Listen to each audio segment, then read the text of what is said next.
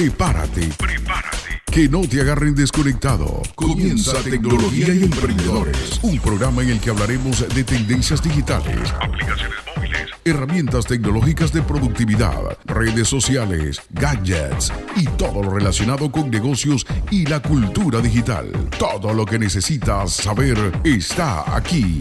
Está aquí.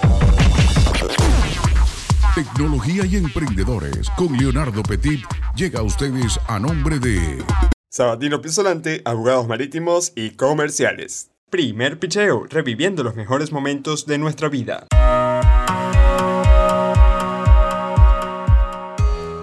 Hola amigos, ¿qué tal? ¿Cómo están? Bienvenidos a otra edición de Tecnología y Emprendedores. Yo soy Leonardo Petit, arroba Leo Petit Frías y arroba Primer Picheo en todas las redes sociales. Y como siempre, les doy la más cordial bienvenida a este podcast pensado para ti que te interesan los avances tecnológicos, para ti que eres emprendedor o que quieres emprender haciendo uso de la tecnología y así contribuir a la mejora y progreso de nuestra sociedad.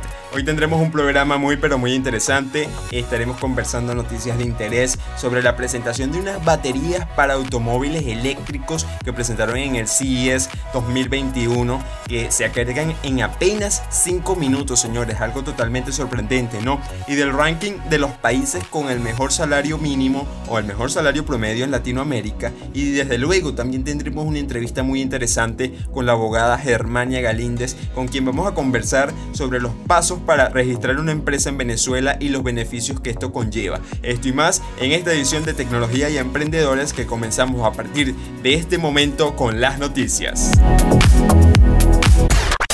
Tecnología y Emprendedores innovando la educación digital. Tecnología y Emprendedores Noticias. Noticias.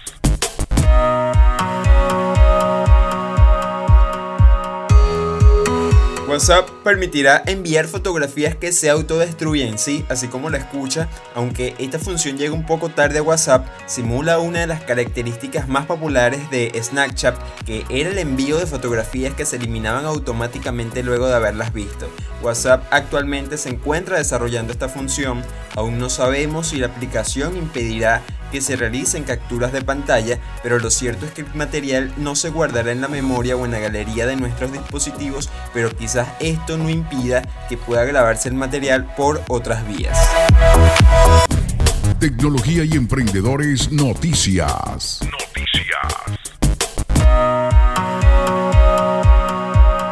Fabrican las primeras baterías de autos eléctricos que se cargan en 5 minutos, algo totalmente sorprendente, ¿no? Estas nuevas baterías de ion de litio han sido desarrolladas por una empresa israelí llamada StoreDot y fueron fabricadas por If Energy en China. La empresa ha desarrollado baterías de este tipo para móviles, drones y scooters, que son estas motocicletas de paseo que todos conocemos.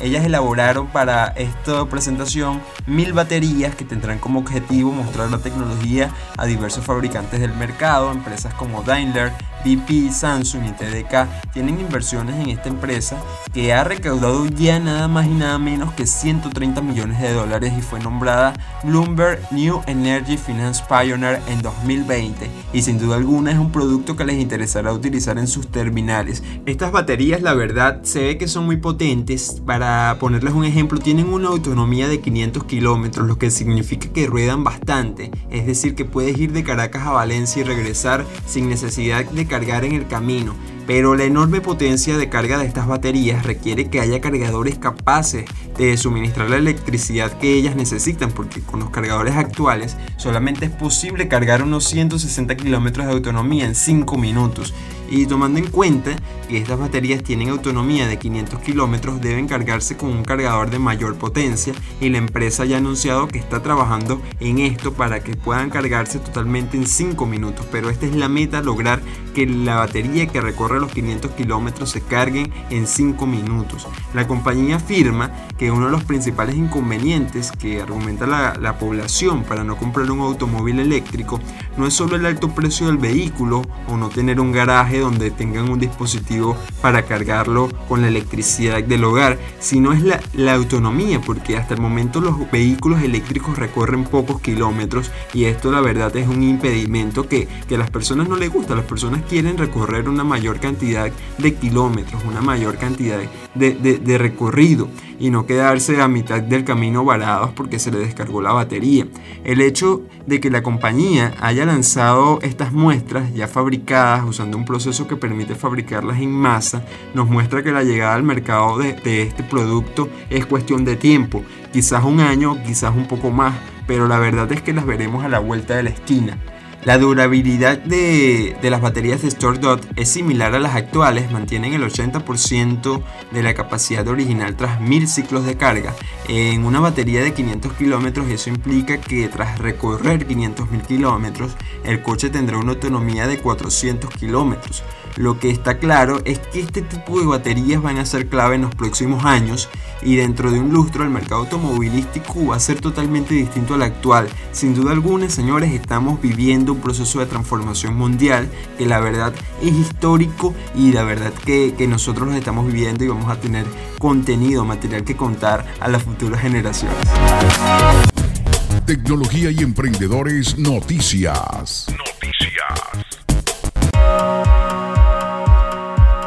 Chile cuenta con uno de los salarios mínimos más altos de América, ¿sí? Así como lo acaba de escuchar, Estatista publicó una infografía donde destacan los salarios promedios o salarios mínimos de distintos países de la región y vemos que Chile cuenta con el salario mínimo más alto de Latinoamérica, totalizando unos 326 mil pesos chilenos que equivalen a 441 dólares estadounidenses mensuales. Esto es un promedio del mes de enero de 2021. Otro país que garantiza un salario relativamente alto es Uruguay, cuyo salario alcanza los 17.930 pesos uruguayos, que equivalen a unos 423 dólares mensuales. A esta lista, el tercer país latinoamericano que le sigue es Ecuador, donde el ingreso mínimo es de 400 dólares por mes. La infografía de Estatista nos muestra que el piso salarial en Colombia es de 908.526 pesos colombianos, en promedio se ganan unos 261 dólares estadounidenses en el país cafetero. Del otro lado, entre los países con menor ingreso promedio de la región, tenemos a México, que a pesar de que el pasado mes de enero entró en vigencia el aumento de 15% del salario mínimo que el gobierno de Andrés Manuel López Obrador anunció, el salario no supera los 215 dólares estadounidenses por mes. En Brasil, el presidente Jair Bolsonaro hizo lo propio a finales de diciembre, elevó el salario un poco más del 5%, esto alcanzó, con esto alcanzó unos 1.100 reales mensuales o unos 207 dólares. En los últimos lugares de la lista de estatistas figura Venezuela con un salario mínimo de 1.200.000 bolívares, lo que equivale a menos de un dólar al mes, tomando como referencia la tasa de cambio anunciada por el Banco Central de Venezuela tecnología y emprendedores innovando la educación digital. Tecnología y emprendedores entrevista.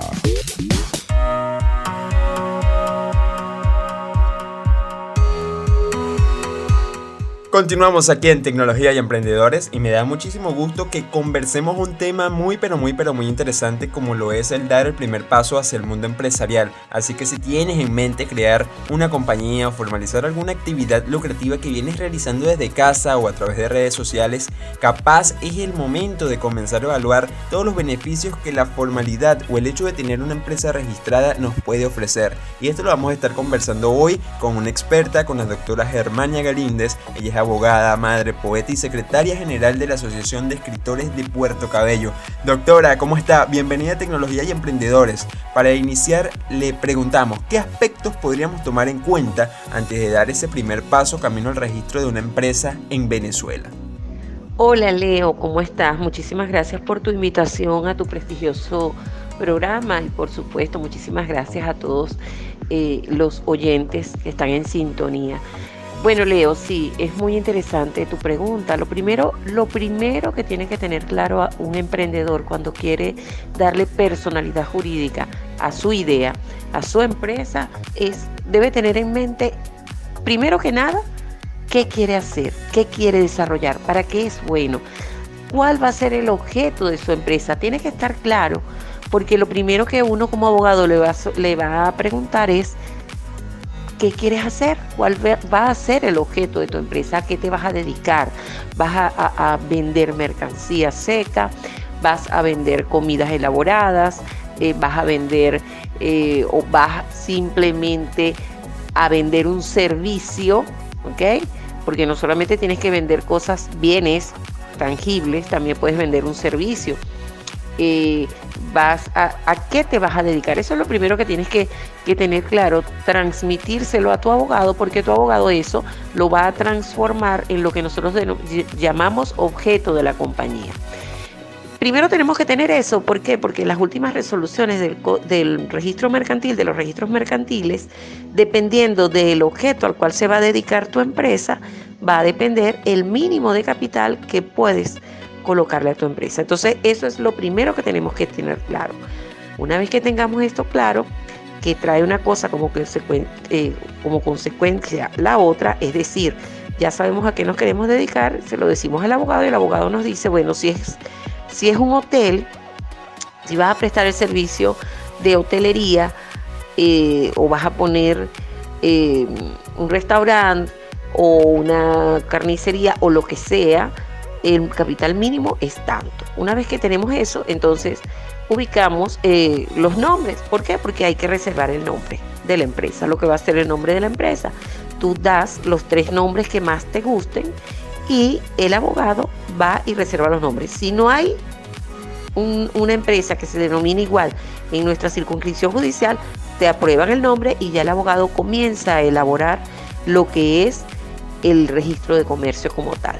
Allí ya tienes que tener a la mano un contador de tu confianza, que es quien va a hacer el balance inventario de apertura, si vas a aperturar con un balance inventario y además te va a facilitar el nombre de un contador colegiado que va a ser el comisario de tu empresa.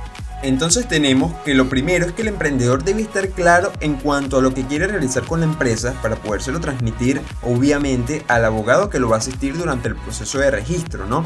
Esto involucra además el haber evaluado previo al proceso de registro la viabilidad y la rentabilidad del negocio que esta persona quiere montar.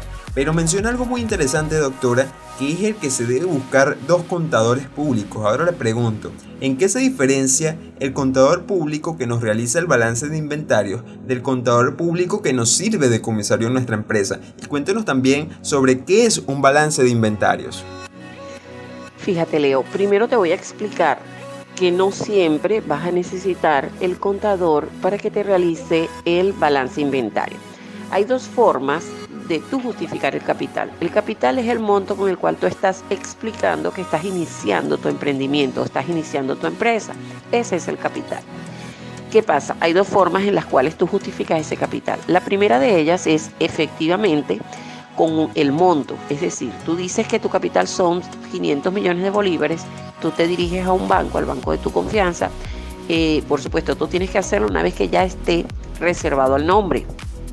Entonces, ya tú sabes que tu empresa se va a llamar así, tú vas al banco, tú le expresas ah, en la parte administrativa del banco, tú explicas que tú vas a aperturar una, empresa que se va a denominar X y que eh, necesitas, el capital son 500 millones y que tú vas a, necesitas el justificativo bancario de que tú hiciste ese depósito a nombre de la empresa. Ellos te hacen toda la tramitación administrativa preventivamente te entregan la constancia y, eso tú lo acompañas al registro, al registro mercantil, ¿ok? Tú lo llevas al registro mercantil con lo que es el cuerpo de tu registro, el documento, la, el acta constitutiva de tu registro.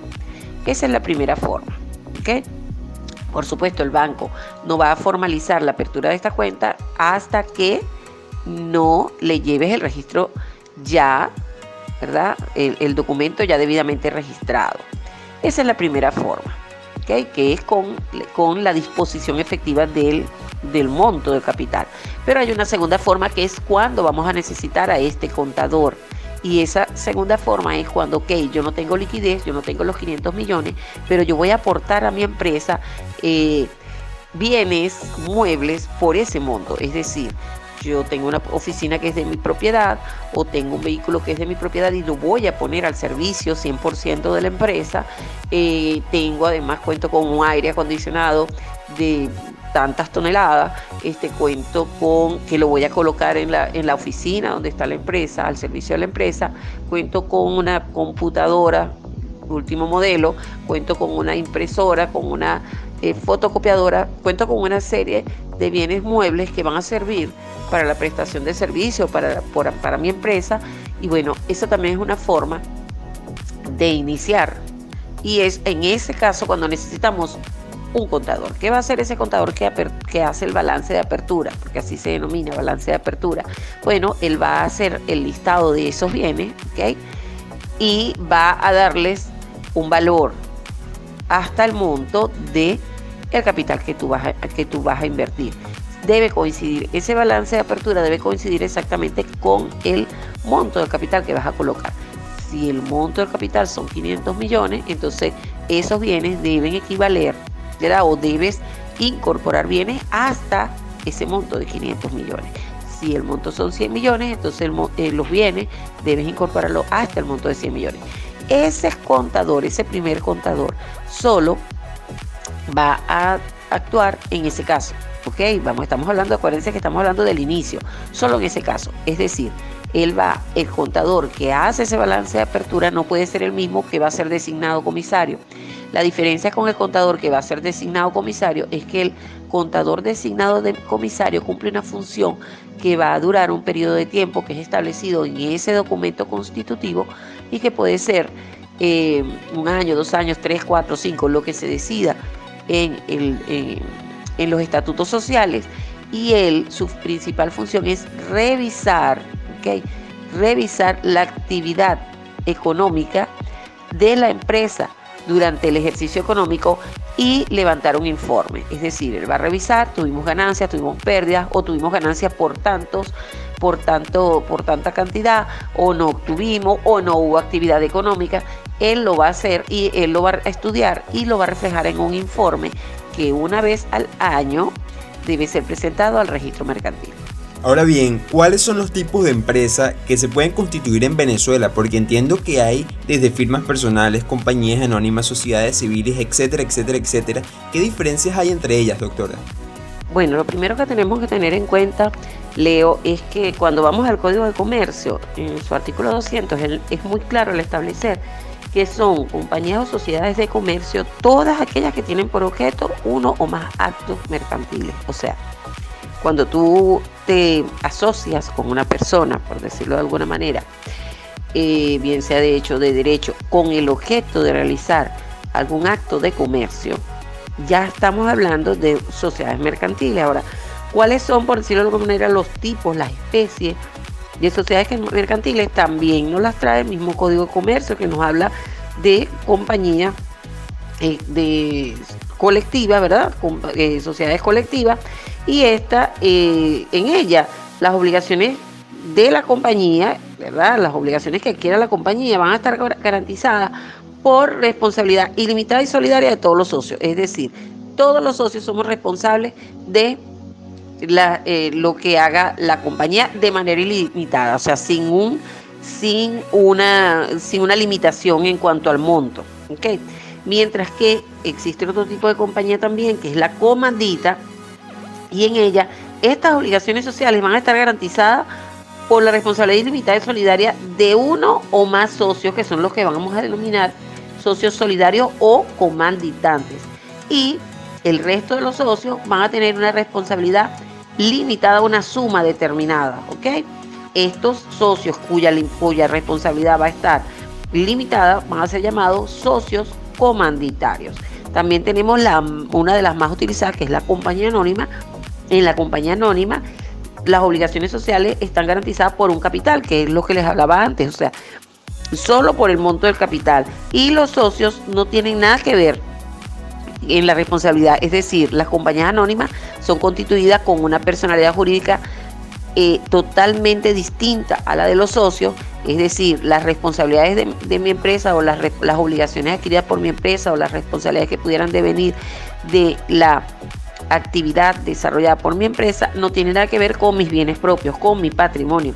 Y están las de responsabilidad limitada, donde las obligaciones sociales van a estar garantizadas aparte del capital, aquel capital que nosotros eh, vamos a colocar al inicio, eh, va a estar también eh, dividido en unas cuotas de participación que en, el caso de las compañías anónimas hablamos de acciones, aquí hablamos de cuotas de participación y según las cuotas de participación, el monto de las cuotas de participación que yo ostente eh, en el caso de las sociedades de responsabilidad limitada, según ese monto, hasta allí va a llegar mi responsabilidad.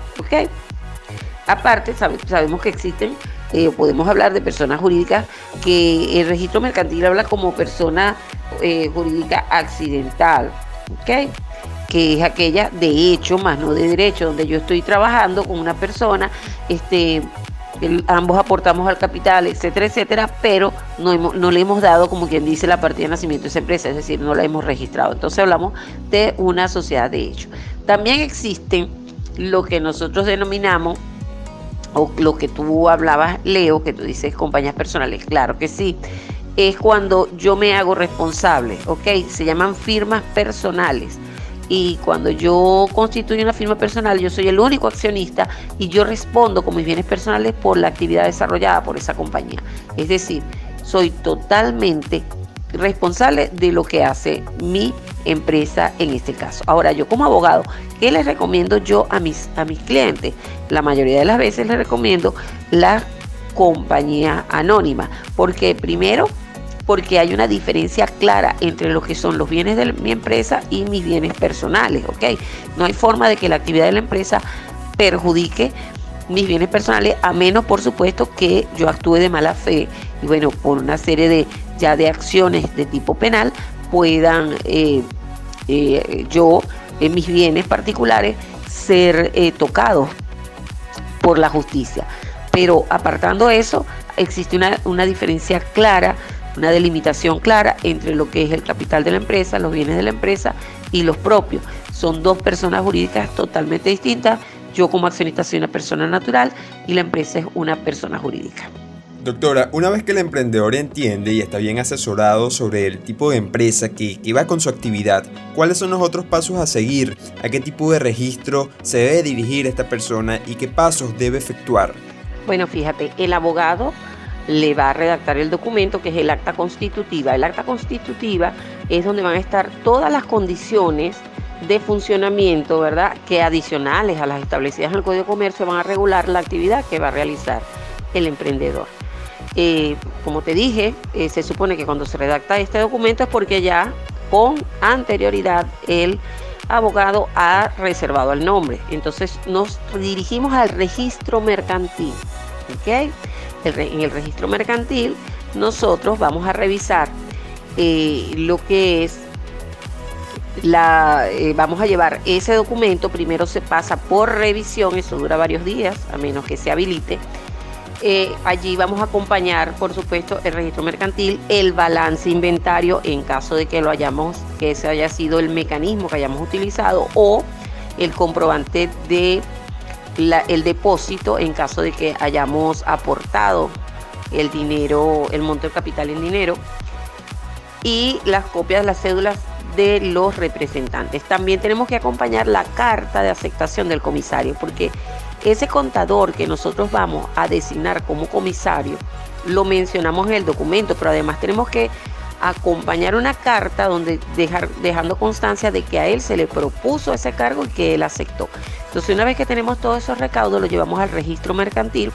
Allí van a hacer una revisión. Una vez que esté la revisión, que pase la revisión, se te expiden unas planillas que hay que cancelarlas en el banco. La volvemos a traer al registro mercantil y una vez que ya está todo bien, que está todo cancelado, que están las copias, el registro mercantil te cita día y hora para acudir a firmar lo que es tu registro de comercio. Una vez que ya tenemos el registro de comercio, nos dan una copia certificada de esos estatutos sociales y debemos, eso hay que publicarlo, ¿ok? Es obligatorio. Muchas personas se quedan hasta allí, simplemente firman en el registro mercantil y ya está y se olvidaron, ¿no? Eso hay que publicarlo. Para eso existen diarios especialistas en la publicación de registros mercantiles, de este tipo de, actividades que requieren por mandato legal ser publicados. Entonces, una vez que estemos, que tengamos eh, publicado, tenemos un ejemplar de ese diario, debemos llevarlo a el registro nuevamente, consignándolo. Muy bien, doctora. Una vez culmina este proceso en el registro mercantil, ¿debemos inscribir la empresa en otras instituciones o todo finaliza con estas acciones en el registro mercantil? ¿Cuáles serían los permisos básicos que debería tener nuestra nueva empresa para comenzar a operar oficialmente? Bueno, Leo, lo primero que tienen que tener es su patente, ¿verdad? Que es su permiso de actividad comercial. Eso lo otorga el municipio, porque es competencia del municipio regular todo lo que tiene que ver con la actividad comercial. Para obtener ese permiso a ti te van a pedir una serie de recaudos eh, previos. Entonces se supone que tienes que hacer una revisión de los bomberos, porque ellos esa revisión te la pide la alcaldía para darte algo que se llama conformidad de uso, sin lo cual no te van a dar el permiso de actividad comercial. Entonces tienes que pedir permiso a los bomberos, hacer esa inspección. Dependiendo del número de trabajadores que tengas, debes también tener una solvencia del seguro social que quiere decir que te inscribiste en el Seguro Social como, como patrono, asumiendo la responsabilidad social con tus trabajadores. Eso también lo tienes que tener. Y eh, toda el resto de la permisología, como te digo, permiso de bomberos y eso que a su vez son recaudos que tienes que ir reuniendo para que una vez que tengas todos esos recaudos en la mano, te dirijas a la alcaldía y allí te den la permisología correspondiente, que es el permiso de actividad comercial, con lo cual tú vas a pagar después, a cancelar eh, cada cierto tiempo de conformidad con la ordenanza, dependiendo si eres, eh, si eres contribuyente especial o no, vas a pagar mensualmente o anualmente el impuesto. Excelente, doctora. Vemos que en nuestro país muchas personas prefieren operar quizás por desconocimiento en el área informal, en la buonería, ¿no? Ahora le pregunto, ¿qué beneficios podría tener una persona que tenga su empresa registrada versus otro individuo que no ha registrado su negocio? ¿Qué diferencias existen entre el primero y el segundo? Fíjate, Leonardo, el registro es como la partida de nacimiento. Así como una persona nace, pero no, la, no, no van y la presentan, es verdad, ahí está, está, está respirando, está viva, pero no existe legalmente. Igualmente una empresa.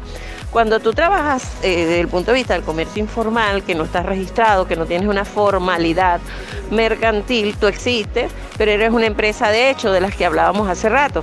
Es decir, existe efectivamente, está funcionando, está realizando una actividad comercial, pero no existe legalmente. Entonces, ¿cuáles son las consecuencias? Mira, pueden ser múltiples, inclusive puedes estar multado, te pueden multar eh, eh, las autoridades, eh, te pueden multar por estar realizando una actividad comercial sin la permisología correspondiente. Esa es la primera la primera, la primera consecuencia que puedes tener, aparte de muchas consecuencias legales, empezando por el hecho de que cómo tú reclamas si no tienes personalidad jurídica, cómo tú reclamas en caso de que se te vulneren tus derechos, simplemente no existes. Para cerrar, doctora, ¿cuáles son sus formas de contacto y qué mensaje le deja a todas aquellas personas que en este momento se están animando a constituir una compañía? Bueno, mis números de contacto, Leo, son el teléfono 0412-856-6582.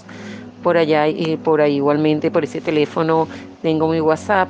Mi correo electrónico es germaniagalindez4 gmail.com. Por allí también me pueden contactar. Facebook igual, Germania Vidalina Galíndez Flores. Eh, y eh, básicamente esos son mis medios de contacto, no uso Instagram, no uso Telegram, bueno, Telegram también tengo.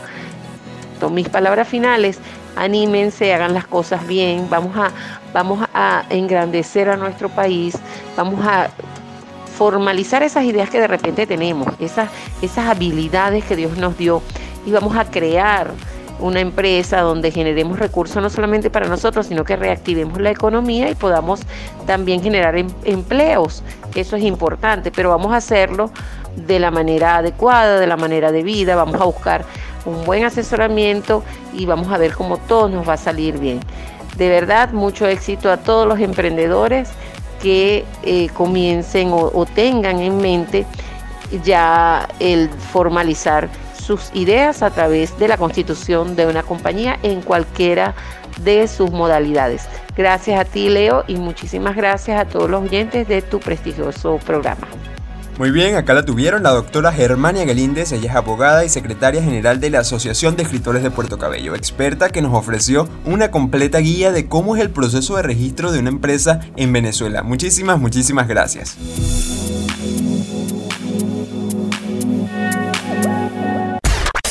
Tecnología y emprendedores innovando la educación digital.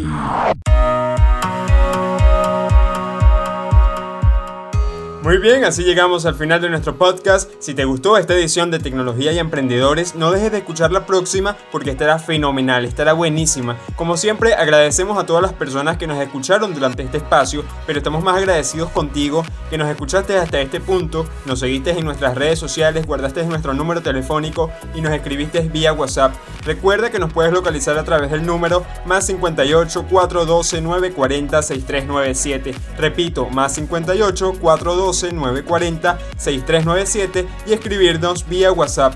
Yo soy Leonardo Petit, arroba Leo Petit Frías y arroba Primer Picheo en todas las redes sociales. Cuídense mucho, que aquí continuamos hasta una próxima oportunidad.